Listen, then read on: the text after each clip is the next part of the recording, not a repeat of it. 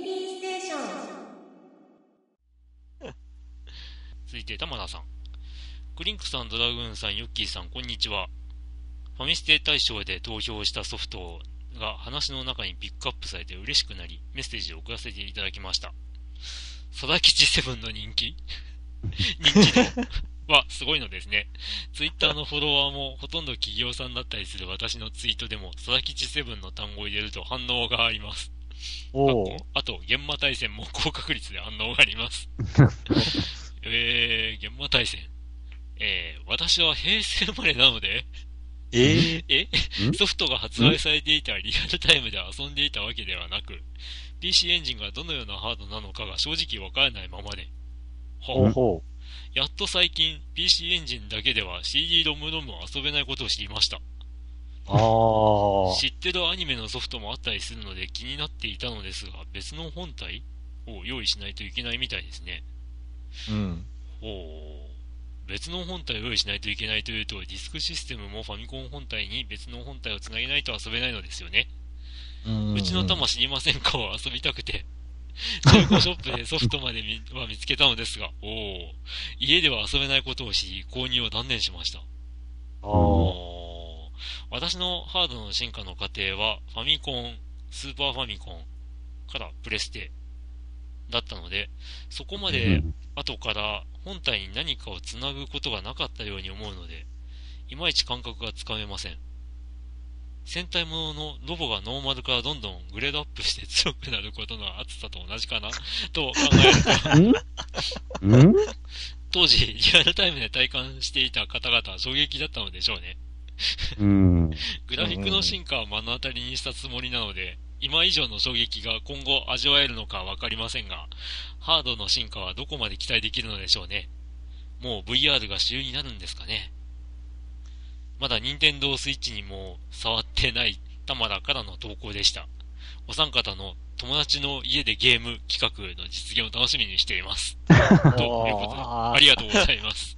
ありがとうございます。ええ、ーほ、本当に平成生まれ？ゲーム大賞の時にあの時こうね、リクさんとかが盛り上がってたのはね、佐々吉セブンとか投票いただいた方で、あの、プレス、うん。あ、PC エンジンのポッドキャストを始めてたりとかしたらうん。すごいのにね、みたいな話してましたが。うんうん。まさかの平成生まれ。えー。そしてう、ん。なぜ佐々吉セブンを知っていたのか。そう、そう。それがすごく 不思議。どうなぜいうこっ現場対戦ちゃ？を知っているのか。う んしかどういうもこ、とでしょう、ん、私のハードの進化の過程はす、ファミコン、スーファミ、プレステって、え、ファミコンとか思って、あ平成生まれなのに。ー、ねうん。いや、いろんな面で、不思不思議な方だなと。いや、非常に教育熱心な親御さんなのかもしれない。いや、教育に、お、まずはゲームはファミコンからじゃってそうそうそうそうそう。お、す素晴らしい。うんそしたら、そ、それだったらいい親御さんやな。そしてうん PC エンジンなんか邪道じゃーみたいな。あ邪道じゃねえ。邪道言われても。PC エンジンのヒューカードとか言っても確かわからんですよね。まあね。あ最近ツイッターで見かけたツイートで、どなたのツイートだったか忘れたんですけど、うんあの、PC エンジンのヒューカードのソフトを買おうと思って、ケースをこうんう持っていったら、バイトの高校生が、あの、うん CD の状況、状状態を確認しますかみたいなこと言われて、あ あの、ヒュー、ーカードが入ってる。のがね、中身は CD だと思ってた。そうそうそうそうそう。まあ知らないんだなーって、まあ当たり前かっていうようなことを書かれてて、ああ、なるほどなーって思ったっていうね。あうー、ん。いや、確かになーって。うん、そっかちなみになんですよ、PC エンジン、あーうん、どうなんだろう。PC エンジン系のハードって非常にたくさんありまして、あり、あ、あるね。まあ初代 PC エンジンだけでは CD ロムロム遊べないのは確かです。うん。CD ロムは CD ロムロムシステムっていうのを買って、あの、初代の PC エンジンにつなげないといけないんですけども、うん。ただ、後々に出た、あの、デュオっていううん。本体になると、あのーもう CD ドライブがもう内蔵されてまして、ああ、なるほど。ううんん。まあ、追加とかは必要ないっていうね。うん。えっ、と、ちなみに何年か前に我が家には買ったあのデュオ R っていうのがありまして、うん。まあこれを買ったことによって僕があの PC エンジンのヒューカードだったり CD ロムロムを買うようになったっていう、うんおっていうのもあったりはしますが、おーうん。あと、あと、ディスクシステムもツインファミコン買えば、ああ、ファミコンとディスクそういっぺんに遊べますんで。そうですね。なるほどうん。あのーまあ、ツインファミコンはなかなか状態のいいのを発見するのは難しいかもしれないですけど、あうんまあ、ね、ないことはないっぽいんで、まあ、ぜひ僕も探そうかな。うん。ツインファミコン。うん。確かにコレクターズアイテムとしても、まあ、持っちょっていいかもしれんようなあれだね。そしてあの、このお便りの中にあった、戦隊もののロボがノーマルからどんどんグレードアップして強くなることの厚さと同じかなっていうのを読んだときに、僕の頭の中にはメガドライブが思い浮かんでたんですけど、ああ。なるほどあのー、親亀、子亀、ひ孫でこう積み重なるみたいな、あれですか？そうそうそう。もし、あの、ね、いやーでもご存知かな？うん。あれは、たまず土台がメガ CD なのかな。そうですね。玉田さんが知らなかったら、この、あのハードのメガドライブのうん情報をいろいろ見ていくと、度肝を抜かれるかもしれない。なるほど。うん。う上に積み重なってきますんで。まあ、最初は下なんですけどね。あ、そうそう。あ、そうか、最初は下やね。最初に、まず、うん。まずメガドライブ本体がありきで、うん。で、その下にメガ CD というハードがつき、で、まあその、さらにその上にメガドライブのカートリッジにうん。スーパー 32X といううん謎のハードが、刺さり、うん。謎。うん、というね、あの、非常に謎な、あの、まさしく徐々にパワーアップしてきますんで。なんとメガドライブでバーチャファイターが遊べてしまうというね。ああ。うん。バーチャレーシングもありましたよね、確か。バーチャレーシングは、あの、あれですよ。カートリッジだけですよ。あれ、カートリッジだけでいけカーたっけ？トリッジだけでいけます。あ、そうなんだ。まあ、ちなみに、30後々あの、うんメガ CD でも出ましたけど、ええ 32X で出てんのかな？うんうんん？バーチャレーシング。ああ、なんか、スーパー 32X ってイメージがあったんですけどね、ポリゴンなんで。いや、ポリゴンでも、あれですよ、カートリッジ版が非常に、あの、評価が高くてですね。へえうん。なんですよ。ああ、えーっと、うん。メガドライブ版、1994年3月発売。あ、えーっへえと、あ、バーチャレーシングデラックスってのが、94年12月発売、スーパー 32X。じゃあ俺が記憶にあるのはデラックスの方ってことか。ピコピコ、ピコピコパスカルデラックスみたいな感じですね。ああ。最近なんか、最後にデラックスってつくタイトルってあんま見ないな。う んえー、あ、ごめんなさい。メガ CD に出てないわ。ああ、バーチャレーシング？うん。えっあと、ー CD 系はあれだ。セガサターンだ。ああ。セガサターンで出てますね。おー。うん。あのー、僕、プレステ2版のバーチャレーシングは持ってます、そういえば。ああ、はいはいはいはい。うん。セガエイジズ。あのーセガエイジズの、あれかな？うセん。ガエイジス2500。うん、そうそそれは持ってますね。うん。おー意外。うん。やっぱバーチャレーシングは結構ゲーセンで遊んだんで、おーその流れでなんかプレステ2で出た時に、あ、懐かしい、ちょっと楽しみたいってことで買いました。うん。バーチャレーシングの時に僕遊んでないんですよね、ゲーセンで。あ、本当？おーデイトナでしたね、デイトナ。ああ。モデルデイトナで2基盤からか。そうデイトナで友達たち4人と同時で対戦するとか、そういうああ、キャッキャウフしてたんで。キャッキャウフって。あの、バーチャレーシング、そうだ、あの、これまあ、お大分ローカルな話ですけど、台東、はい。地下の台東の方にあの、バーチャレーシングの、あの、デラックス筐体が置いてあったんですよね。あはあの、ツイン筐体じゃなくて、あ、うん。本当になんか F1 のボディをカットして、モニターつけたような、あの、デザインのええ。シート、あの、筐体で、で、シートも、あの、F1 で使われてるような、なんか、ボックスタイプっていうんですかなんていうんですかね。あの、要は、結構こう、包み込まれるようなシートはになってて、あ。でもう体感なんですよ、その、バーチャレーシングのデラックス筐体って。で、何が体感かっていうと、うんハンドル切ると、あの、横にこう G がかかるっていう想定で、あの、G がかかる方向から、あの、なんて言うんですかね。エアーポンプかなんか、うんと、なんていうかな。あー。なんていうかなあのなんというか、エアバッグ的なものがこう、そうそう、エアバッグ的なもので膨らまして押されるんですよ。ギュッええ。へー。うん。ああ、それは体感したことないな。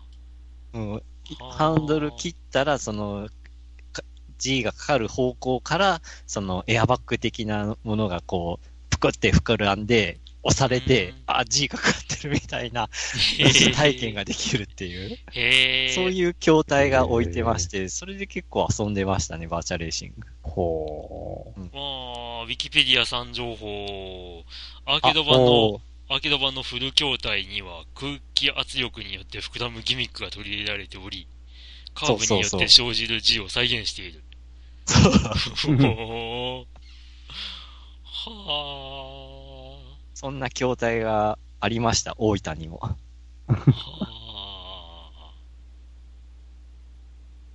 へえ。頑張ってたんだな、タイトウィング。うん。まだあるタイトウィング。うん。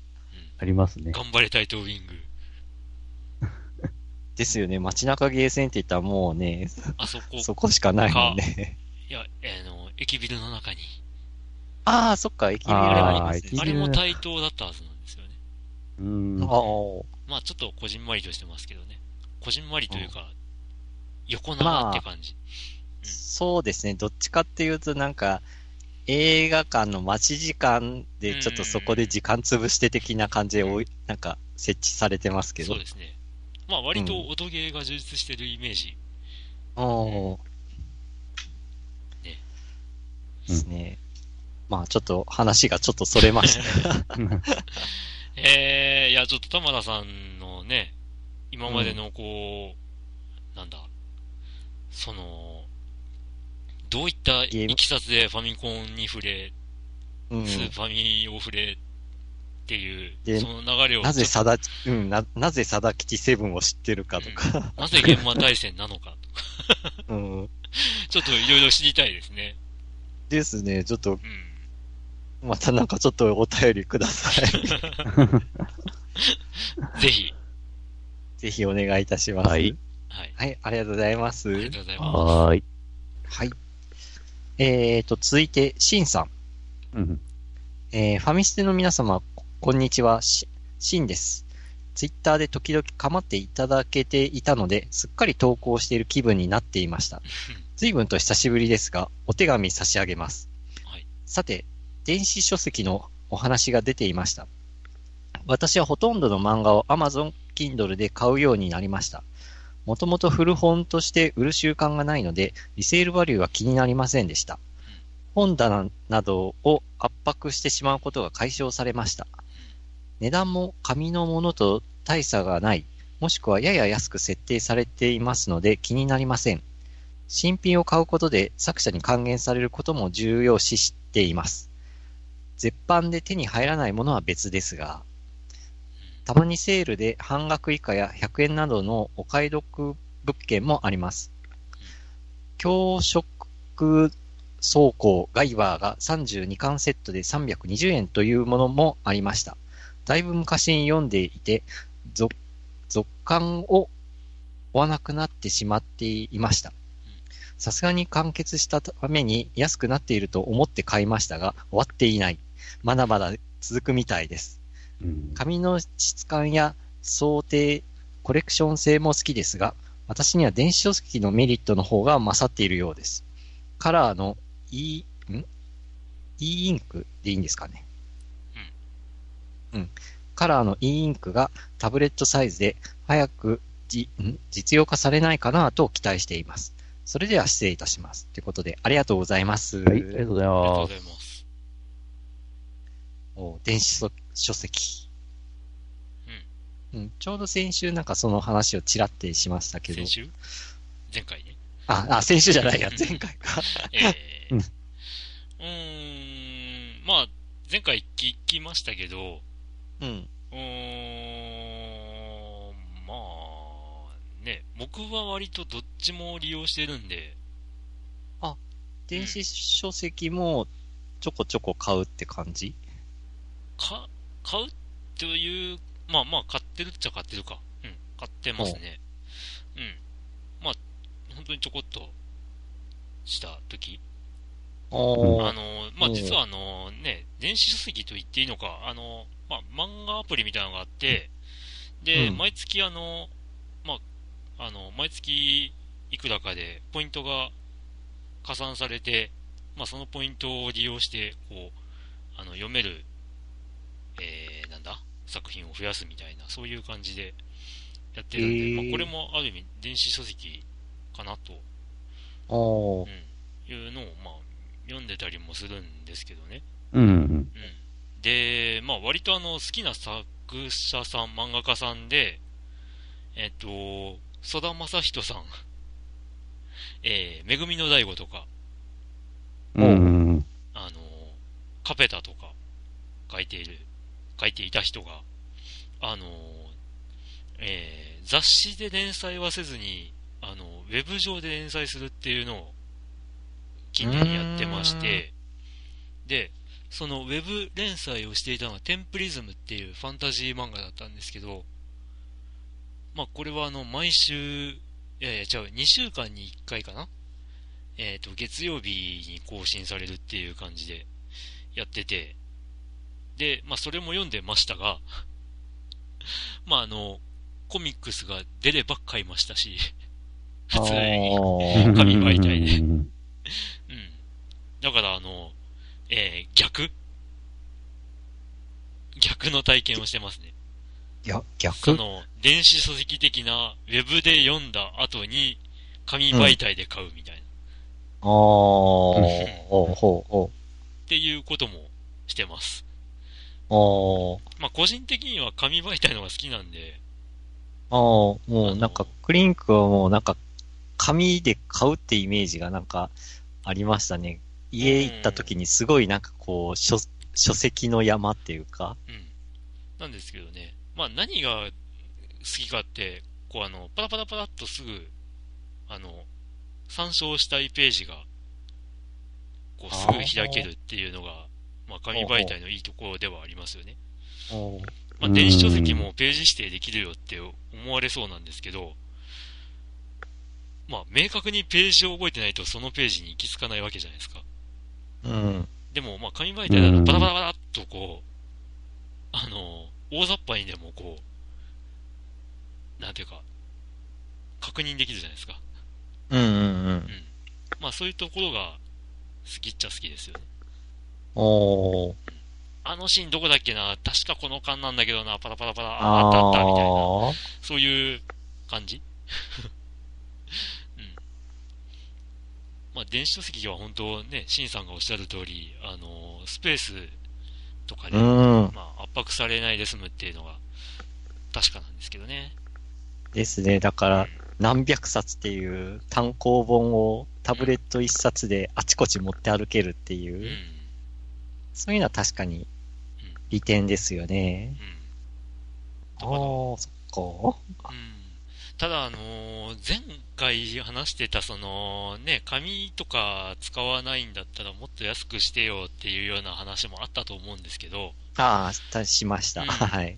ただ、ね、ひょっとしたら、その、まあ、なんというか、えっ、と、電子化とかの方が、うん。あの、なんていうの、その、コストがかかってるとか。漫画家さんとかにうん。渡るお金が大きくなってたらいいなって思ったりします。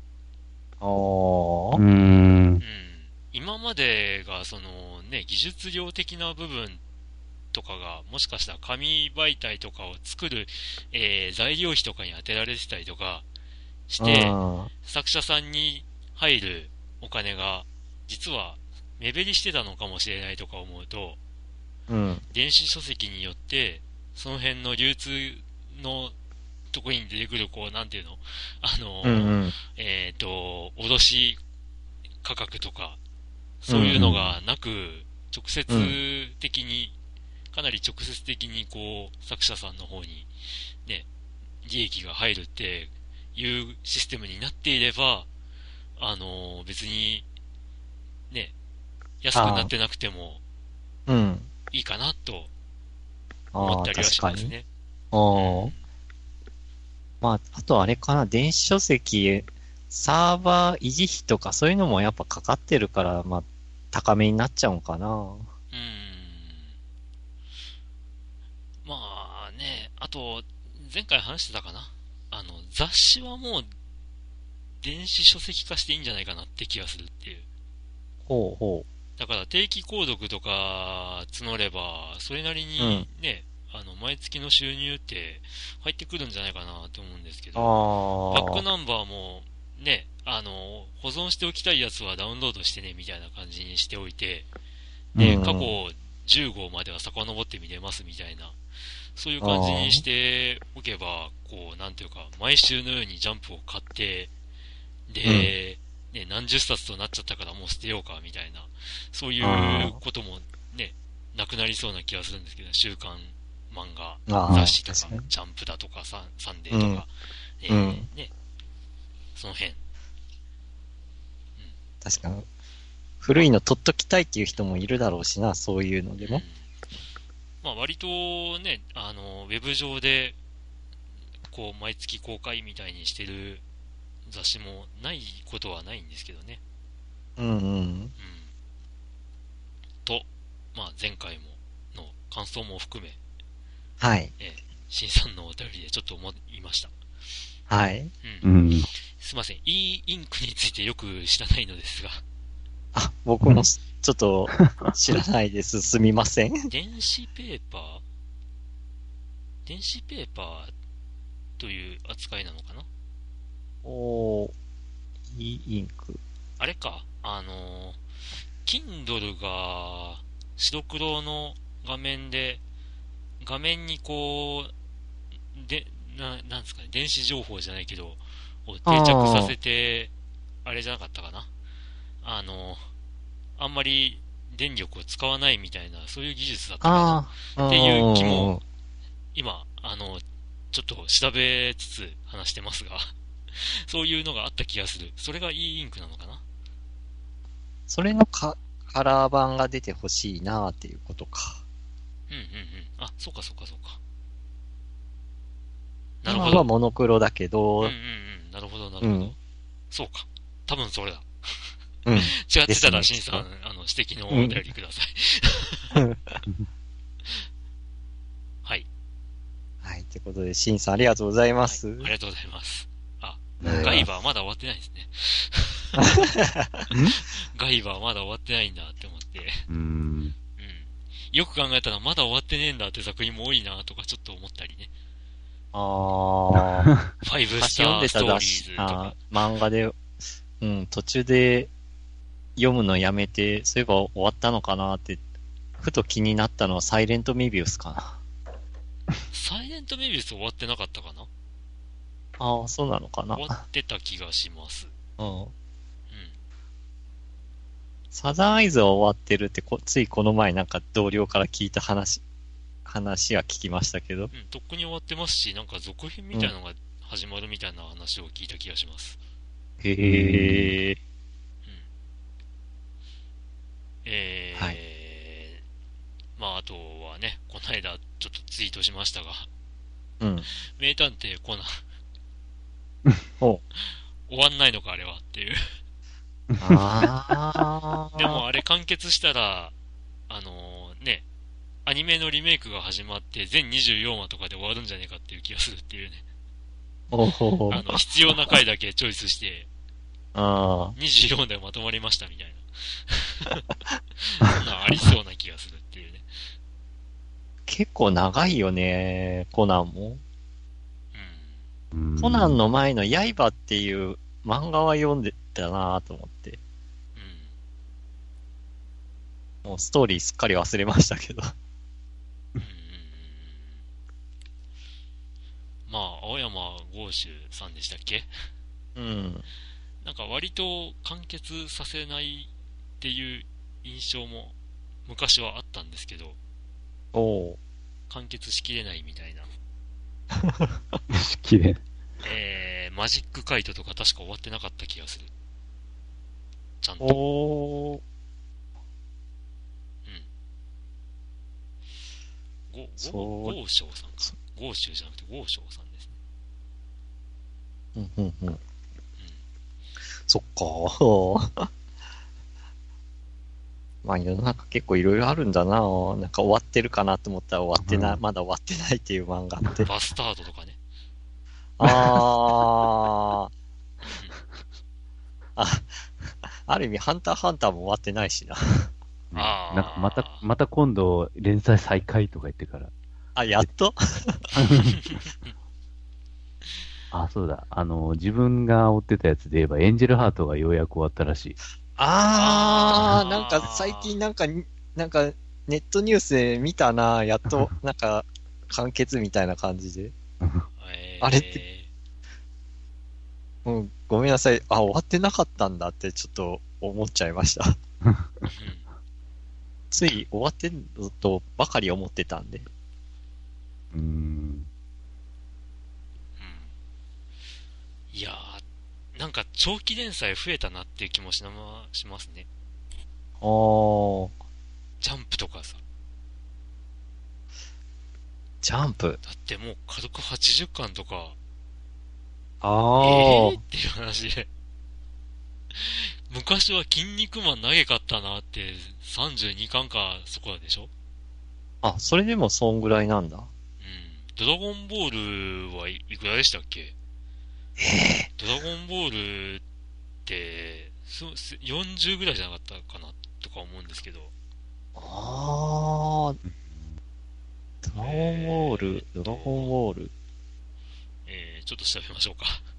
はい。ドラゴンボールは、うん。ジャンプコミックス全42巻ですよ。おー、長いようでえ。結構長いイメージなんですけどい。や、だから当時は40、40巻とか長えなっていう印象だったのが、えー、っと、今なんだ？えー、っと、ワンピースは何巻だ？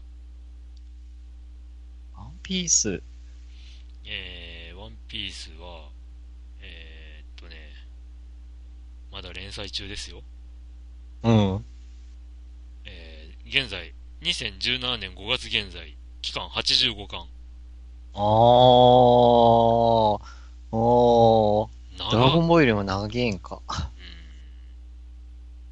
それで言ったら、ナルトも今見てみたら全72巻ってなってますね。うん。まあ、初めの一歩は100巻超えてますけど。100 118巻だったかな？どうだったかな？えーっと、117巻ですね。ああ。てか、はじめの一歩の作者って、はじめの一歩が初めての書く漫画になるんでしたっけ、そういえば。連載漫画で。いや、いや、その前があるんかな？あと、ありますね、多分。あ。知らないけど。知らない、知ら、内容知らないけど、みたいな。おーいやいやいや。あでも 100, 100巻っていうのもすごいな。うん。ね、なんか100巻超える漫画とかってね、昔 だとゴルゴだの、こち亀ぐらいしかなかったのに、ゴルゴもまだ終わってはないんでしたゴルゴ終わってないですね。ああ。うん。もうなんかゴ、ゴルゴが完結するのが先か、作者が亡くなるのが先かっていうか、そんな感じのレベルなのかな。うーんまあなんか最終話は、あの、金庫に入れてるみたいな話をへよえ、く、よくしますけど、一応構想はあるんだ。嘘か本当かわかんないですけど。あうんあ。いやー、ね。まあいろんなまあま漫画があるなあ、ありますわ。うん。審査ありがとうございます。はい、ありがとうございます。えーと、じゃあお次は、はい鬼九さん。はい鬼九さんという、えーと、ファミステの皆様、前回のファミステゲーム大賞でペルソナ5をいただきました鬼九ですお。えー今回はお礼と感想などをお伝えしたくてお便りします。はいえーまずははじめにペルソナ5ありがとうございました。えー現在プレイ時間は60時間で未クリアです。いやー、いいですね。ニヤニヤニコニコしながら毎日絶賛プレイ中です。プレステ4はいつか買おうと思いながらずるずると先延ばしにしており、えーっと、白の新型が出たことと、えープレゼント当選をきっかけにプレステ4の新型、えー白500ギガタイプを購入。えーソフトはまだいただいたペルソナ5 1本だけです。うんえーいいきっかけをいただきまして、本当に感謝しております。ありがとうございました。えー感想としまして、戦闘音楽、ストーリーは素晴らしい。システムは同級生プリンセスメーカーのような日常パートを進めて主人公の能力を上げると戦闘にも反映される仕組みが良かった。ネットを介してのランダム合成も楽しく PS4 本体のスタンバイ機能は快適すぎでした。絵は悪魔絵師、風子和馬先生の悪魔も相変わらずかっこよく、悪魔がトレードカードになったら集めちゃいそうだな。音楽はストーリーの進行で曲調が変わるのも良かった。イゴールの声はアニメのペルソナ4と違ってて、最初は違和感がありましたが、徐々に慣れてきました。いろんな曲を妻が鼻歌で歌ってくれてました。その他は、リュウジはツッコミが鋭くかなりツボでした。オープニングの電車推しの謎はクリアしたらわかるのかなモルガナ、かわいいな。長文多文失礼しました。それではまたお便りします。母上様、鬼級。そうか、そういうそういうネタか。ああ、おにきさんありがとうございます。ありがとうございます。そっか、1級と2級か。なるほど。えっと、まあ、あの、オープニングの電車押しの謎っていうのは、うん。まあ、多分60時間してたら、あの、まあ、あれですよ。地下鉄ダンジョンのことですよ。一応。はい。これ別にネタバレでも何でもないと思うんで、うん。一応言っておきます。ほうほうまあ、そん程度だと思います、あれは。ですね。ええ、えっと、あれなんだっけ？名前忘れた。メメンメメントスか？うん。メメントスが地下鉄が舞台となってて、あの、ね、エリアがこう、区切れるところで、ホームみたいなところになってると思うんで、えまあ、まあ、あれですよ。多分。まあ、イゴールの声はね。うんうん。まこれはねネタバレあ、あがの、ペルソナ過ぎるところだっ4た。と違いますからね。もう全然違いますので。うんうん。ね。まあ、声の方は亡くなられてますんでね。そうだよね。ね。そううーん。まあ仕方がないですよね。うん そして、鬼久さんの書かれているシステムは同級生プリンセスメーカーのような日常パートを進めてっていう。ここもまたね、わかる人にしかわからんっていう。おそうなんだ。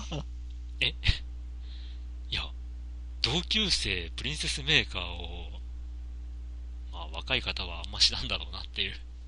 ああ、まあね。うん。まあ言われてみれば確かになっていう。へえ。でね、あの、いろんな人との好感度を上げて、うんうん、まあ、それが結果的に戦闘とかに役に立つという。と、ときメモには似てないの？ときメモじゃないっすね。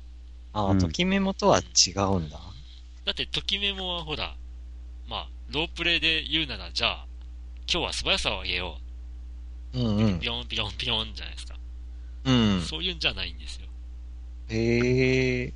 街へ出て、うんそ。こで誰と会い、うん。どう過ごすか。で、あの、ステータスが変わったりするわけですよ。ああ、ああ、なるほど。そういうのが、まあ、あるわけで、うんその辺の街を徘徊したりっていうのが同級生とか、あとプリンセスメーカーの、まあ、うん。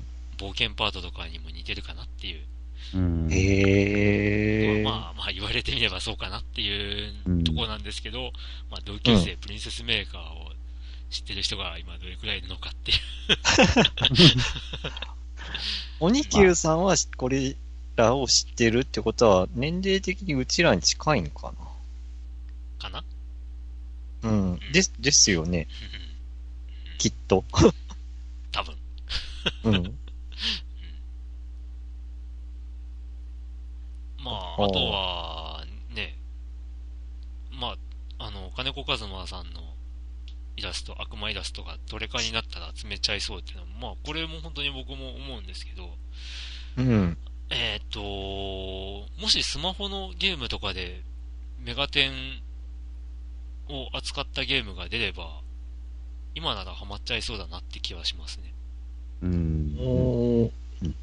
まあね、女神転、新女神転生4からかなあの、悪魔を育てる要素とかもあるわけで。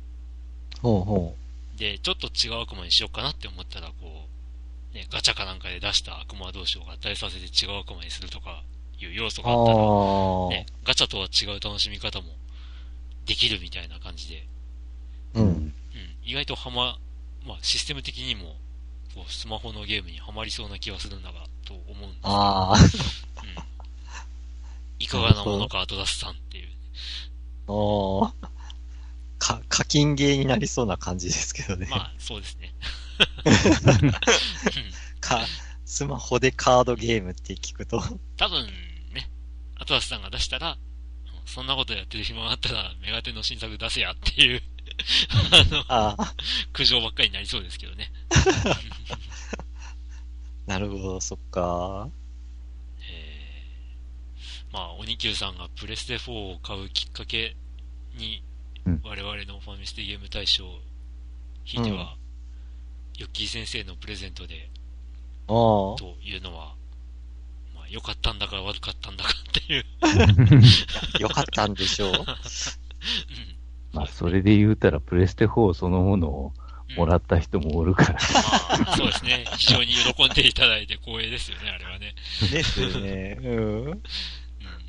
なかなかこう、プレステ4の検証ってあんま見かけないですよね。雑誌、うんゲーム雑誌だとあるんかな？プレステ4、1台プレゼントとか？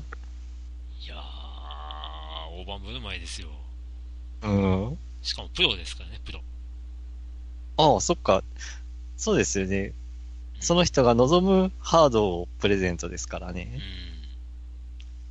しかも、あの方の他のメンバーはみんなプレステ4を買っていて、しょぼーんだった、中当たったという、マジかっていう、まあそれ聞いたときに、わーって、いやー持ってるわこの人っていうね。マジで思いましたからね。ああうん。もうなんか、このプレゼントが当たってなかったら、あの方はどうしていたんだろうっていう、スイあッチとプレステ4どっちを買ったんだろうってちょっと気になるところですけどね。うん。あ。ああ。ノーマルかプロかってこと？あ、じゃなくて、スイッチか。ああ、ああ、プレステ4そっかそっか、そうそういうの見てる。スイッチ、ううんん。そっか、スイッチしようかとかなんか書いてましたね。うん。いやー、まあでも、おいおいスイッチも買うのかな、そしたら。買うと思いますけどね。うん。ジンタさんならね。うんはいうん。はい。はい。あニキューさんありがとうございます。ありがとうございます。はい。それでは、今回ラストのお便り、はい中ちゃんマンさん。おうん。ファミステの皆さん、おはこんばんちゃ。おのり巻きあられ、ラジオスさん、中ちゃんマンです。これを書いているのが5月の下旬、なんだかふわふわして5月病をずっぽし、うっほほーい。このテンションは何？さて、あられちゃん風に書くのも疲れてきたので、ここから普通に書きます。早いな。最近セガサターンとマルチコントローラーを譲ってもらい、うん。初めてナイツをプレイしています。一言感想を言うと、難しい。生まれたてのひな鳥のごとく飛行が定まりません。ただ、セガ感あふれるメルヘンチックな世界観や、キャラデザはさすが人気タイトルになるゲームだなぁと思っています。うんセガに明るいファミステの皆様、もしナイツについて思い出やプレイ感想があればお話しくださいませ。という、最後に星ありがマークでとうございます。ナイありがとうございいただいております。ナイツと言ったら、うんクリンクやない？ほう。まあ、ナイツはですね、うんやっぱ、セガサターンが最初なわけですけど、うん。マルチコントローラー同梱版というのが発売されましてな、最初に。うん。それで買ったわけなんですけども、うん。まあ、中ちゃんマンさんが何でナイツを遊ぶことになるだろうかと思っていたら、ね、意外や意外こう、あの、ご融資から、あのうん。、セガサターン本体と、ナイツのソフトを、あ、じゃあマルチコントローラーか。マルチコントローラーが譲られるという、うん。ね、あの、お素晴らしいと思ったわけなんですけど、うん。うん。マルチコントローラーで、あのゲームを初体験っていうのが、もう何より素晴らしいですね。おー。あのーセガサターンのマルチコントローラーの、あのアナログスティックのふわふわ感って、後で出た、うんどのゲームでも、ゲーム機でも、あの、再現できてないんですわ。へー。なのでうんあのーナイツをすごい楽しんで、しかもマルチコントローラーですげえ楽しかったっていう人が、あの、うその後出た、まあ、あの、まあ、続編だったりとか、あの、移植作品だったりとかっていうのをやった時には、違和感を覚えると思うんですよ。まあ、へー僕が実際そうだったんで、うん。例えば、プレステ2版があるんですけど、うんプレス。テ2の、あのーデュアルショックのアナログスティックだと、あのふわふわ感は感じられないんで、へー。へー。なので、あのーね、マルチコントローラーの、あの、アナログキーでの操作で初体験っていうのは非常にいいと思います。おー、そんなに違うんですね。うん、違います。ぜひ、あ。の、機会があれば我が家に体験しに来てください。お、はい。セガサターン版のマルチコントローラーで遊ばせますんで。へで、プレスー。テ2版も遊ばせますんで。お、あ、で、まあ、ついで言うなら、あの、Xbox 360版も遊ばせますんで。へー、そ、そんなに感触が違うんだ。うん。あの、一番僕が衝撃を受けたのは、ドリームキャストが出た時に、うん。アナログキーを触れた時に、うん。がっかりしたんですよ。ほー。えー、こうなっちゃったのっていう。マルコンの感覚がないっていう。あー。そんだけマルチコントローラーのアナログ部分って、あの、うん他にないふわふわ感を味わうことができます。あー。わかそしてあの、ツイッターで、うんうんツイッターであの、中ちゃんマンさんにおすすめしましたが、えーっと、ずいぶん昔のファミステの番外編でも熱く語りましたが、えーセガサターンとマルチコントローラーが揃っているんなら、セガツーリングカーチャンピオンシップをぜひ、おう。と、まあ、ツイッターでもお話ししてますんで、る ぜひソフトを探して遊んでみてほしいです。中ちゃんマンさんならハマると思います。へー。スープラ出ますからね、スープラ。はい。まあ、そんな感じです。あ僕はちょっとナイツはプレイしたことないんで。ううんん。正直、何の知識もないと、なんじゃこのゲームっていうおー。感じなんですけど、分かってくると、わあ、楽しいってなるんで。へえ。まあ、そんなゲームヨッキーもプレイしたことはまあ、ないなし。ですよ。あーヨッキーは？ない。いや、うんないですよ。ああ、うん、ないか。ないです。あー今、マルチコントローラー画像ちょっと 見てるんですけど、ああ、なんかちょっと、あの、スティックの部分って、平たいというか、確かに、うん、平たいというか、うん、うん。なんか、ああ、こう、PS2 とか3とかのあの、スティック部分とはやっぱ全然違う作りだなと思って。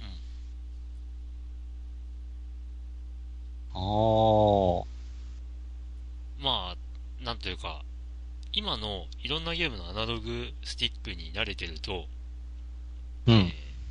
スカスカって感じがするかもしれないです。へえ。ただうんそれがナイツにぴったり合うっていう。ほだから、マルチコントローラーでの体感、体験っていうのは非常に、えっ、と、いいゲームですね。あおいい、いいコントローラーです。で、ね、よくナイツ専用パッドみたいなことを言われるわけなんですけども、う。うん。あれが活用できるのはナイツだけじゃねえぞと。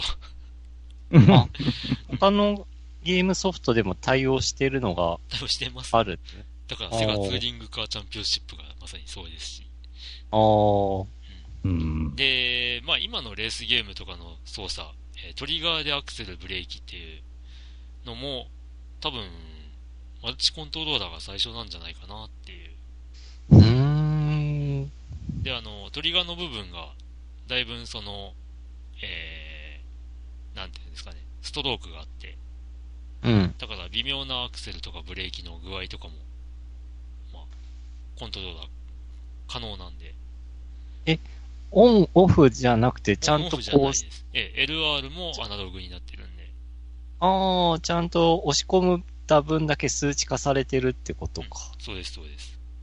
へえで、セガツーリングカーチャンピオンシップは、あの、オプションで、そこのあの、具合を、聞き始めから聞き終わりっていうのを、こう、細かく設定。が、細かくできるんで、ああう、ん。だからその微調整とかをしっかりすれば、あのーまあ、ともすれば、難しすぎて投げ出す人が多いゲームなんですけど、うん。あの、そこさえうまく設定が自分好みにできれば化けるゲームなんで、バケ。へえ。うん。最初は全くマシンが制御できないのが、気がつけば全ステージのタイムアタックに勤しんでるという。うんで、おーはたと気がつく。あれ？最初、俺って感想もできないんじゃなかったっけ？っていう。あ。そういうあの、気がつけば感動しちゃうっていう、そういう体験ができますね。ああ。それを中ちゃんマンさんにおすすめとお。すすめ。ああぜ。ひぜひ。手、手に入りますかね、ソフト。あ、手に入りますよ。80円とかで手に入ると思います。は、え ?80 円？80円とかで。ええ40いや、だからさっき言った通り、あの、投げ出した人がクソゲー扱いしてるんで、うんあの、うーんとね、まあ、クソゲーから名作までっていうゲームカタログってサイトがあるんですけど、うんまあ、そこには、あの、なんていうか、タイムが同じ走りをしても、なんか、違っちゃうっていうバグがあるみたいなことを書いて、クソゲー認定してたりとかするんですけど、うん。その、レースゲームなんだから、全く同じ走りをしてるはずなのにタイムが違うってどういうことみたいなああ。おー言うんですけど、いや、そこは重要じゃないよって僕は思うっていう。あ、重要。おー最初に本当に操れなかった車を操れるようになってるっていう快感というか、おそういうところおーうん。うん。なかなか最近のドライブゲームにはない感覚が味わえると思います。へえ。そっかあとはまあね、セガツーリングカー、テレビ CM とかで検索すると、セガサターン版の、えーうん。テレビ CM が YouTube とかでで見れると思うんで、見てもらうと、あの、割と僕好きな CM なんで、へえ。なんかめちゃめちゃ速いスピード感のレースゲームが出るぞみたいな内容で、うん。どうしましょう？早すぎて CM が早く終わっちゃいました。もう一度流しとけって言って同じ内容がもう一回流れるっていう CM。あー、あー、なるほど。割と好きです。あーししテレビで CM、それはあんま見た記憶ないなうん。まあぜひぜひ、ええサターンとマドコンを持ってる方には、もし遊んだことがなければ、セガツーニングカーおすすめです。はい。はい。あと、うん前、ナイツも遊んだことなければ、ナイツもおすすめです。ほううんまあ、マドコン持ってたら大体ナイツ遊んでると思いますけどね。おーはい。で、はい。なぜ、はい。あられちゃんだったのか。おうその辺、ぜひ、お答えいただければと。ああ、確かにそうですね。なんか最近あられちゃんものなんかあったかな？ないよな。強いて言えば車の CM うん。であられちゃんは出てますけど。ですね。桃色クローバー Z の皆さんで、やってますな。うん。あられちゃんも通用しないんじゃない？普通。ええ若い人には。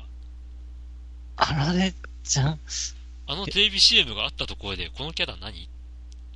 うえー、そう、そそういう世代ももうやっぱいるんかないや、それこそドラゴンボールが何年前ですよって話ですからね。うんドラゴンボールの前ですからね、あられちゃん。うんうん。あ、でもドクタースランプとかってアニメがあったか？リメイクが。え、リメイクで？えリメイクですよ。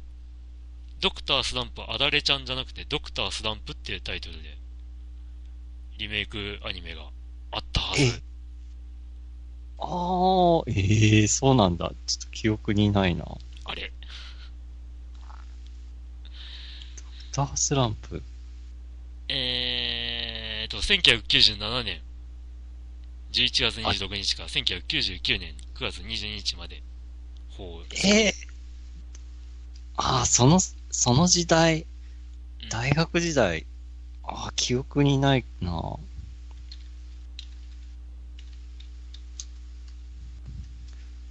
アニメは全74話。意外と長い。え？で、もう2000年より前ですから、うん。18年 ?19 年？前ですよ。ひーうーん。ドラゴンボールは今でもなんかテレビやってたりするけど、うん。なんか続編的なのが、いっぱいやってますね。ああ。ドドクタースランプのリメイクはちょっと記憶になかったです。はい。まあ、ありました。ははいい。か えーでも、さすがにこの古さだったら、やっぱ、あの CM で出てくるキャラ何って話でしょ。うん、まあ、うん、ねえ。うん。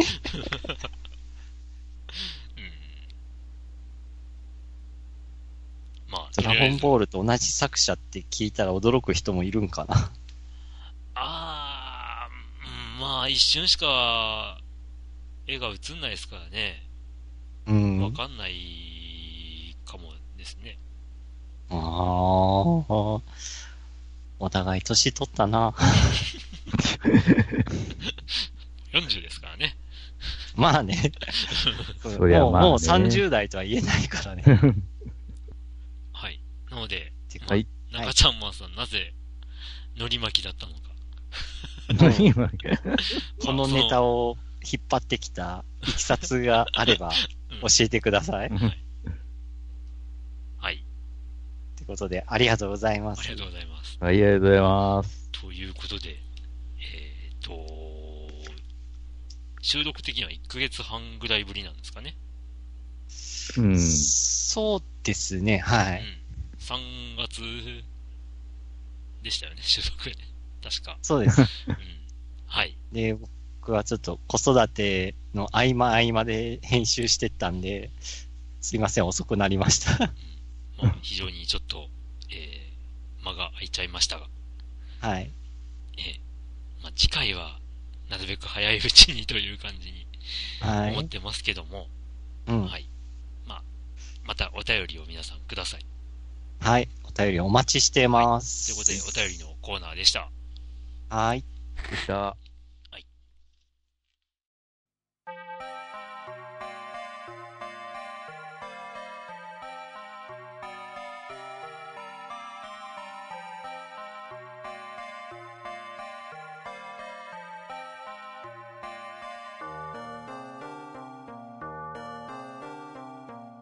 はい、ということで、えっと、僕は随分久しぶりで、えー、ね。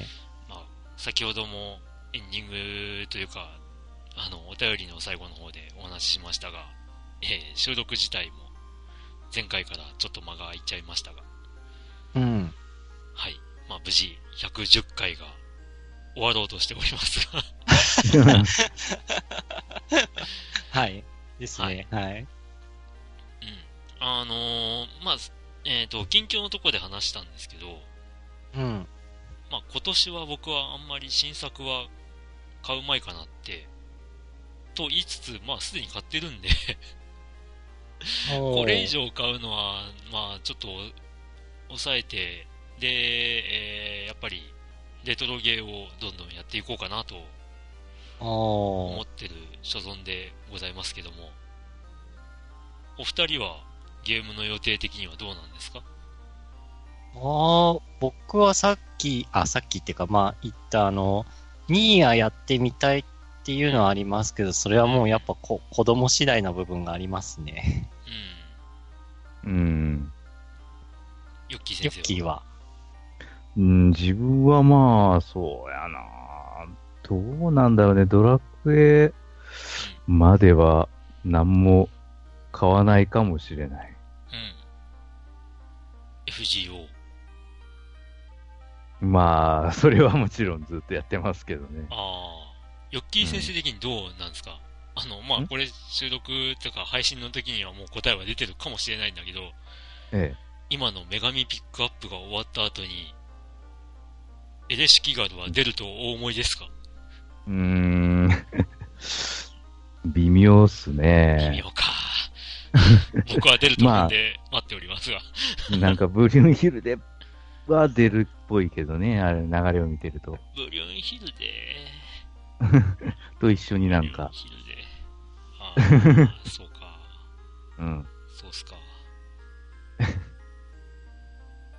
と、というような感じはしますね。あもしかしたら、うーん、なんだろうね、ランサーかぶれで出たりとか？ーん？なんかブルーンヒルで出たランサーだから、あそこになんか被せるような感じでピックアップをするのか、それともって感じですね。なるほどね。うん新規イベントが、そういうのであるのかもしれないね。かもしれない。うん。結局あのね、ガチャ確率問題はうやむやになっちゃったね。うやむやですね。うん。なんか、うんね、消費者庁に訴えるみたいな話が、ちらほらあって不穏な空気を醸し出していたけども、おう結局、ね、なんか、すっかり、こう、消化されちゃった感じだよね。なんでなもま出る杭は打たれる的な感じかな？うかな？かな？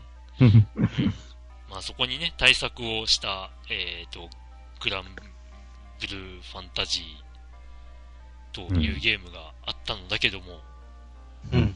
FGO は改善した形跡なしという。全くないね。うん。でリアリティごとの、うんリアリティごとの確率だけ書き上がって、あのーピックアップのナンパね、どれぐらいピックアップで、うん、うん、あの、占めてるのかとか、うん。そういうの全くないね。まあね。でね、こう、せつい先日ですよ。うん。職場で休憩時間が重なった、あの、同僚さんが、あの、FGO、フェイトグランドオーダーやってるわけなんですけど、うん。あの、バイトの子もやっててね。うん。で、まあその二人とたまたま休憩時間が被って、うんで、あ、FGO やってんだって、その、あの、休憩時間にね、あやってんだって感じになった時に、うんあの、同僚さんがね、うん俺はあの、クリンク教を信じますんでって言い出して、何かそれ。は？え、な、何の話？って言ったら、あの、二人して、どうも僕の隣でガチャを引いたらいい結果が出るっていう。で、あの、話を聞いたら、確かに、過去、あ、そういえば、あの星5が出た時に、クリンクさんの隣で引いたわ。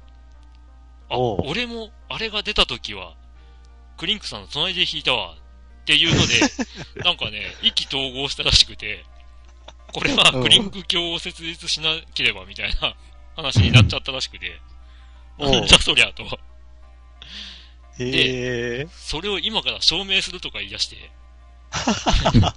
で、5回ガチャ引いて、あの、今から隣で引くんで、うんあの。絶対1回はいいのが出るって言い出して、ん、な、バカなって言ってたら、本当に金色の演出が始まって。いやいやいや、待て待て待てって思ったら、あ、まあ、その時は星4だったんですけど、うん。うん。で、なんか、その彼の、あの、欲しがってたものは出なかったんですけど、うん。まあ、それでも、まあ、それでも、星4で、4が出たし、みたいな感じになっちゃって、へえ。だから、この、このね、クリンク教というなんか勢いは、いつ収まるのかよくわからないんだけども、ああ、クリンクの横で引くとご利益があるってことか。みたいなことを言い出されて、若干困るって。おー、まあ、なかなかうん面白いことになってるっていうか。まあ、どうでもいい話なんですけどね。ちなみに、クリンク自体は自分で弾いたときはどうなの？の、僕はよく引きがいいって言われるんで、あ、本当？うん、その辺どうなんですかね、ヨッキー先生。どうや？ろまあでも確かに開始した直後はね、無課金で星5が、まあ意外といい確率で出てたなと今思えば、自分でも思いますわ。うん。うん。セイバー式が出て、岩窟王が出てっていうね。そういうのを、まあ確かに考えれば、引きは良かったんだなと。おーまあ、もはや課金しまくってるけどね。そうなんだ。うん。無課金とは、いかなかったですね。ああ。ヨッキーもまだ課金してるの？いや、課金中か、ずっとですよ。あ、ずっと？うん。うん。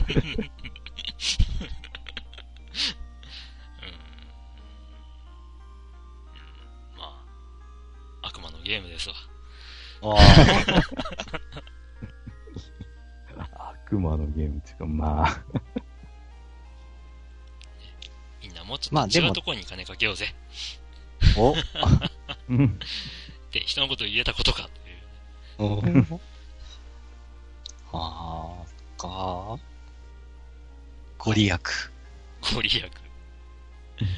本当にあったらすごいんだがなああ、たまたまですよ、たまたま。たまたま？でもそのたまたまがクリンクの時か。隣にいた時っていうことだし、うん。あまあ他の同僚さんから、あクリンクさん、なんか、運気を取られてますよって言われましたが、あ。ああ。うん。その辺気になって、クリンクの弾き具合はどうなのかなと思って気になって聞いてみた。あああ、その話題が出た後は僕は弾いてないんで、あうんー、どうなってるかはわからない。そっか。ちなみにね、えっと、予備譜は4枚溜まっております。うん。今、あの、ね、毎日予備譜がもらえるっていう、そのガチャがうん弾けるっていうね、うんうん。まあ、1枚ずつもらえるっていうので、まあ、初日にもらった時に1回使ったんですけど、うん。それ以外は、来たる新サーバントを手に入れるために貯めております。ああ。という、うん FGO 事情ですが、誰が聞きたいんだ、この話。まあでもやってる方多分いるでしょいやー、ゲーム大賞でも割と上位のう。うん。うん。上がりましたかですらな。ですね。はい。ってな感じで、まあねあ、なんだかんだ言って、こう、途切れることのないゲームライフかなと。うんうん。うん。今後も、新旧、ね、問わず、ゲームで遊んでいくことでしょうよ。ああ、ですうねん。。レトロゲーか。ファミコンミニ結局、もう生産しないのかな？一旦終了っていう発表だったんで、そう、そこがなんか気になるんですよね。またするとは思うんですけど、ひょっとするとラインナップ、ソフトラインナップを変えてくる可能性もなくはないかなとちょっと思ったりはしますね。おーうんなんかネットの噂でスーファミ版が出るんじゃないかとかなんかいうのは見ましたけど、今年の年末ぐらいに。それで一旦て生産やめちゃったんじゃないかっていうお話と、あと同僚の話だと、今の、今まで売ってたそのファミコンミニが、なんかパソコンと接続すると中身のなんかうん。ロムを書き換えられるらしくて、で、それでなんかファミコンのロムを別個から持ってきて突っ込んだら動くっていう話を聞いて、うん。え、そうなんだ。もしかして一旦生産停止は、その対策を取るためのものなのかなっていうのをちょっと同僚と話をしたことはあります。あー、なるほどな。対策はありそうですね。うん。うん。書き換えができるっていうのはもう知ってました、僕は。ああ。うん。まあ、すべてがすべて動かせるわけではないっていうような話もあるみたいで、うん。まあ、正常に動かないっていうゲームもあるみたいで、ほうほうほうん。まあ、個人的にはそこまでしてやりたいかっていう気もしなくもないっていうね。う。ああ、まあね。あのーまあ、ね、レトロフリーク持ってたら、いらんからなっていう、その書き換えは。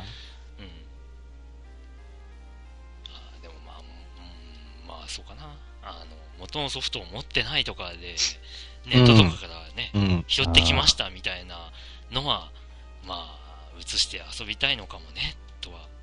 そう。あのちっちゃいファミコンの本体で遊んでみたいっていう欲求うん。なのかなっていう。かな。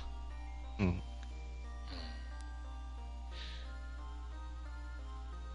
なるほどね。まあ、そんなファミコンミニ職場に今うん、なんか箱に入って転がってますけどね。ああ、飽きられてるじゃんっていう。どうなんだ。うん。何なんだろう、うちの部署は一体。スイッチ2台持ち込んで、なんか対戦したりとか、ファミコンミニが転がってたりとか。じゃあ、あの、チャンスなんで、はい。遊んでないんですっけね。ファイナルファンタジー3を始めましょう。あ、そのファミコンミニですか？ええじゃあ、あれですかね、こう、仕事終わって帰る前にちょっと遊んで帰るっていう日々を繰り返すって感じですかね、そうですそしたら。セルフ、セルフ光のお父さん計画ですよ。おーあ、そう、あれ、こっちでオンエアしてないから見ようにも見られないんですよね。ちょっと内容は気になるんですけどネットフリックス、ネットフリックスあーに入れば見れるっ見れて。ます。全7話です。今6あそううん、今6話まで放送があり、 Netflix でも配信されてます。おー第6話で泣いちゃいましたよ、もう。あ、結構面白い？あのドラマ。あ、面白いですよ。おーで、1話30分なんで、すごいサクッと見れます。おーで、全7話でしょ？で、30分番組なんで、CM とかなくない場合だと24分ですよ。ああ、で、うんオープニング、エンディングの、まあ、テーマ曲をこう省くと、まあ、うん。1回が、まあ、21、2分ですよ。うん。だからそれが6話ってなっても、まあ、せいぜい2時間。まあ、おー7話だと2時間半とかで全話見れちゃうっていうお手頃な、お手軽なドラマ。へえ。うん。まあ、元の原作も、あの、普通にネットで見れますし、うん。今それを全部まとめてちょっと再、まあまあ、過筆されてる、あの、書籍版も出てたりするんで、おーあ、うんうんうんうん。まあ、ドハマりしちゃいましたね、僕は。へえ。で、あの、まあ、ドラマしか見てないっていう人がいるかなまあまあまあ、ドラマ版だととある事実がずっと隠されてて、うん。まあ、終盤で明かされるわけなんですけど、うん。あの、原作ではもう、ド頭からそれはもう分かってるっていう。あ、そうなんだ。ドラマとして構成する場合に、どうすればドラマチックかっていうのはやっぱり、あまあ、あありますわな。実際原作っていうのは、あのーまあ、本当どこまで本当かは分かんないにしろ、まあ、本当だろうなっていう、えーっと、ね、あの、ドキュメンタリー的なブログが元なんで、ああ。うん。だからそこをこう、テレビドラマにするにあたってはやっぱり、どうやって楽しませるかとか、う。うんんどうすれば感動させられるかっていうのはやっぱり考えられますよね。だから、まあ、ああ、なるほどなって、第1話を見た時点で、ああ、あれは最後に持ってくるんだろうなって思ったら案の定っていう構成にはなってました。うん。でも、分かってはいながら、まあ、泣かされるという。へえ。いや、まあ、僕はあの、割と感動屋なんで、おーネタを知ってても感動しちゃう男なので、ああ。うん。そっいか。や、面白いですよ。うん。で、あの、ネットロープレの FF14 を、まあ、題材にしたドラマうなんんで。すけど、まあ、ネットロープレで培った、まあ、なんというか、体、体感したことが現実にも活かせるし、現実での体験がネットゲーの中でも活かせるっていう、そういう、うん。あのー描写もあったり、うん。だから、まあ、ネットゲーあるあるみたいな感じでも楽しめれますし、おーその、まあ、主人公が、ね、何をしてるのかっていうのが第1話、まあ、描かれるわけですけど、うん。まあ、そこで、あ面白いこと考えるな、っていう感じでもあるしっていう。うーん。なので、まあ、非常におすすめなドラマなので、機会があればぜひ 見ていただきたく。見ようと思ったらネットフリックスに入るしかないか。今はですね、うん。多分深夜とかの枠で放送されるんじゃないですかね。ああ、どっかで、うん。どっかの曲が？やるんじゃないですかね。ああ、だといいけどな。もしくはスカパーか。評判は非常にいいので、う。うんん。なので、まあ、ね、あのーお今本当に放送してるところは少ないんで、うん、うん。それが、まあ、拡大するんじゃないのかなって気もしなくもないですけどね。おー。ちょっと、その辺もちょっと期待しよう。えーと、まあ、それでもなかなか来ないんだったらもうネットフリックスかな。う。うんん。と、まあ、エンディングで長々と話してしまいましたが、はい。うん。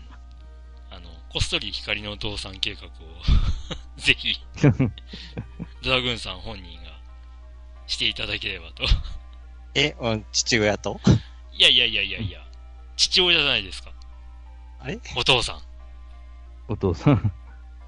あ、僕が？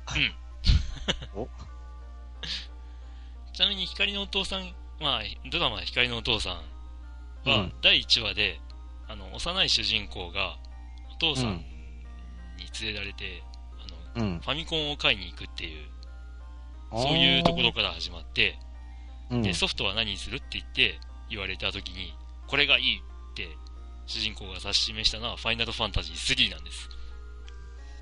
はあ、あなのではあ、はあ、はさっき、ファイナルファンタジーあ。うん3。しましょうよ。あで、セリフ、光のお父さん計画ですよっていう流れああ、です。で、それで、ぜひ、最初のファミコンミニの話に戻ってくるのか。そういうことです。ぜひ、なるほど。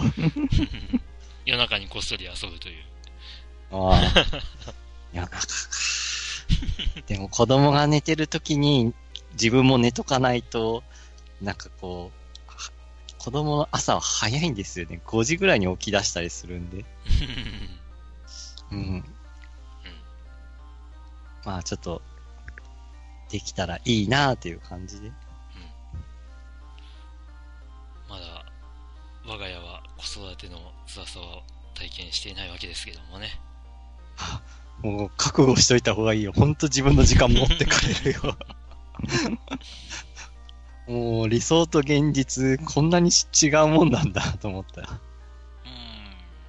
まあ、子育てはそんなもんだろうっていうような、うん。あの、物語も読んでおりますので、あ、そうなの？っ うんはい。てことで？えエンディング非常に長く話しちゃいましたが、えーカットししようかな。しないかな。ということで、えっ、と、うんまあ、お便りのコーナーの最後にもお話ししましたが、えーぜひ、えー皆さんまたお便りをお願いします。お願いします。お願いなんか。また子育てネタがある方は送ってください。お待ちしております。いやー、割とツイッターのね、お知り合いはね、虹パパさんだったりとか、うん。ねうんえっ、と、双子ちゃんのお父さんだったりとか、ああ。ね、あのゲーム会社にも勤めて、子育てをしつつっていう方もいますし、うん。うん。なんて方々から、いかに時間を作る努力をしているかっていうようなこともああ。聞けたらなと。そしたら、あの、ドラグーンさんが参考にしますんで。はい、さ、ぜひ参考にさせてください。待ってます。お待ちしてますんで。はい。はい。うん何か他に言うことは、皆さん。私は以上です。ヨッキー先生は？私も特にないですね。はい。はい。じゃあ、僕も久々に喋ったんで、はい。今宵はこれまでにいたしとうございますということで、はい。はい。お疲れ様です。お疲れ様でした。では、また次回まで、はい、皆さん。はい。さようなら。さようなら。さようなら。